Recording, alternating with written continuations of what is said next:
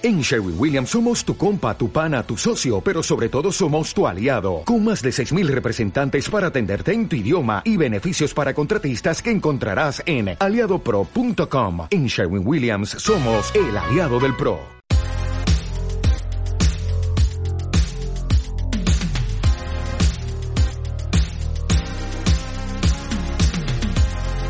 Gracias por tomarte el tiempo de descargar una emisión más de The Managers Podcast.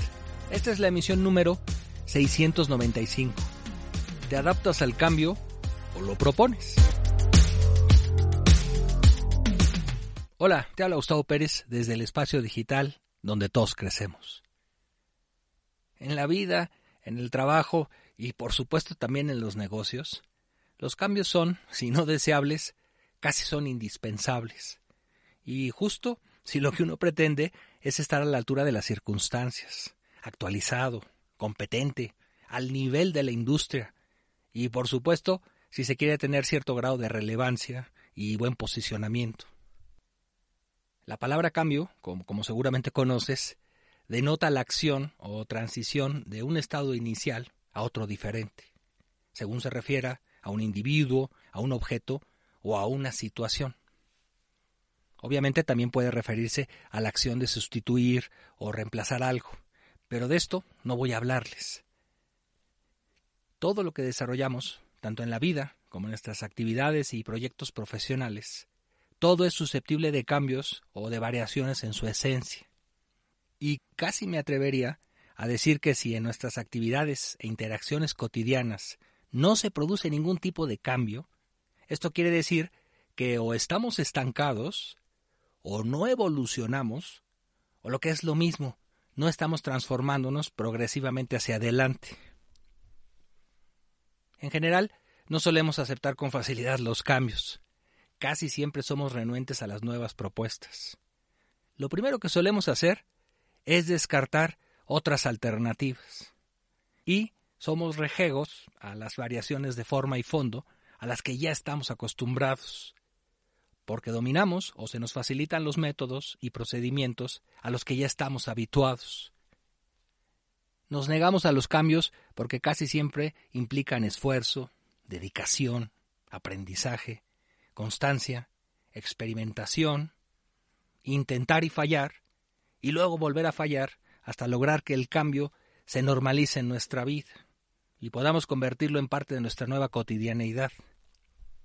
Paradójicamente, después de aplicar un cambio, cuando éste ya se ve, se entiende y se controla como algo normal en nuestra vida, es posible que se tenga que ir pensando en otro nuevo cambio. No siempre estamos obligados a aceptar los cambios o a tener que cambiar en lo personal, pero en ocasiones el cambio es casi obligatorio, porque no nos queda más remedio que adoptarlo con todo lo que incluye para no quedarnos atrás. Y si ni siquiera lo queremos intentar, pues hemos de asumir las consecuencias, entre ellas la debacle. Si, por ejemplo, encuentro que algunas de mis habilidades ya no tienen relevancia ni impacto en mi medio, estoy casi obligado a buscar un nuevo cambio con el fin de evitar la obsolescencia. Es posible que te hayan dicho, debido a circunstancias extraordinarias, debemos asumir estas nuevas reglas y no tienes opción más que hacerte cargo de tu cambio. O te vas, o no progresas, o te condenas al estancamiento. Por otro lado, proponer un cambio es difícil de llevar a cabo porque seguramente te pedirán prueba de su éxito. Esto pasa especialmente en los grupos de trabajo o en las empresas, y es muy complejo poder implementarlo para todos. ¿Y por qué? Porque no se puede probar lo que todavía no se ha intentado, lo que aún no arroja resultados positivos. Por eso, por allí siempre se recomienda que si tenemos ideas de cambio, las empecemos a aplicar en nosotros mismos. Hasta donde se pueda, debemos demostrar que el cambio que hemos hecho y nos hemos aplicado da resultados notorios, unos que podamos probar. Es muy difícil proponer que los demás sean quienes deban de cambiar. Y luego lo aplico en mí. Claro, siempre es más fácil plantear nuestra gran idea para que los demás hagan cambios radicales. pero esto raramente produce resultados significativos a largo plazo. La mayoría de los cambios que producen transformaciones importantes casi siempre implican valentía. Y, generalmente, las acciones que requieren de valor para llevarse a cabo dan mayores recompensas a los pocos que las intentan. Y esto se debe a que las posibilidades de fracaso son muy altas. De allí que no todos estén dispuestos a tomar el riesgo.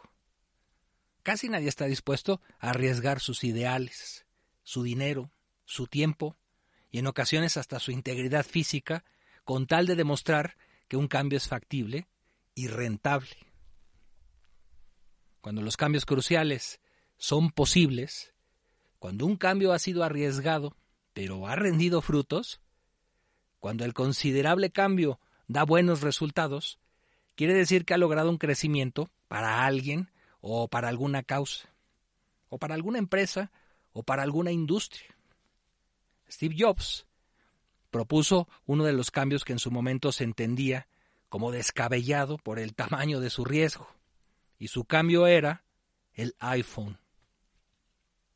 La presentación del iPhone suscitó una revolución que pretendía fusionar dos industrias en una sola propuesta innovadora.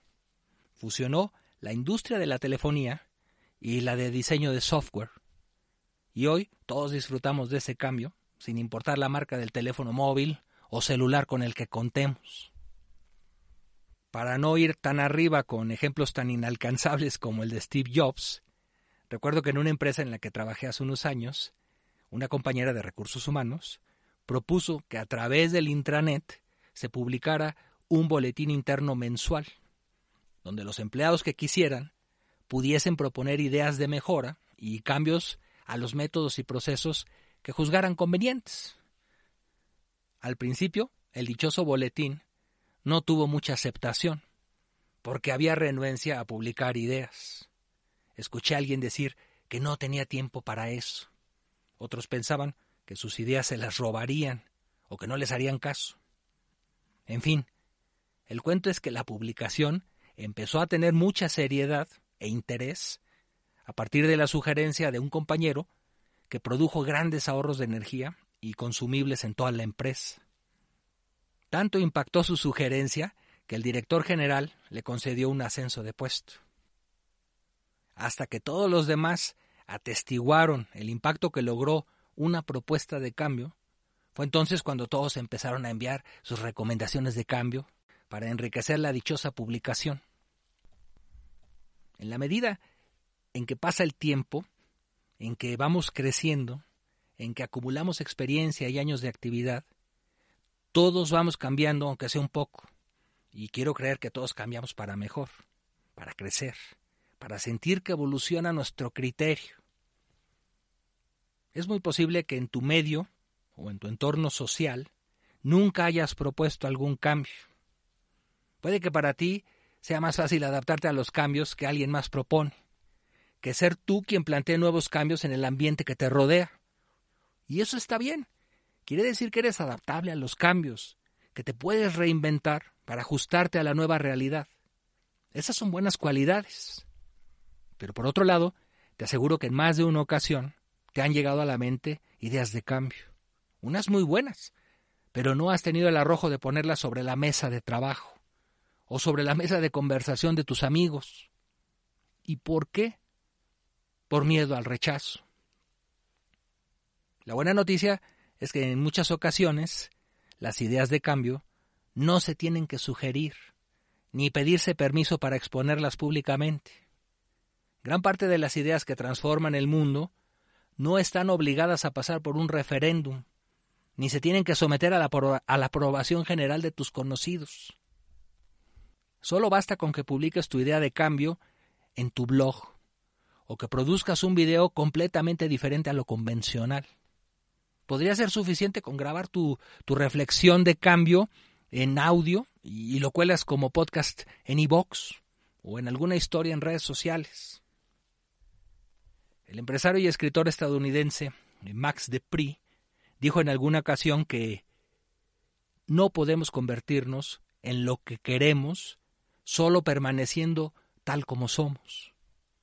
Claro, si no cambiamos, si no provocamos mejoras en otros, si no sugerimos algún cambio, sobre todo uno que provoque transformaciones positivas en los demás, difícilmente trascenderemos como seres humanos. Bueno, y en esta ocasión un poco kafkiana, me despido desde el espacio digital, donde todos crecemos, con una reflexión del gurú de la mercadotecnia digital, Seth Godin. Encontrar la valentía para evitar la falsa seguridad es un paso crítico para producir un cambio importante. Una vez que te liberas de la necesidad de una aceptación perfecta, es mucho más fácil lanzar o exponer el trabajo que verdaderamente importa.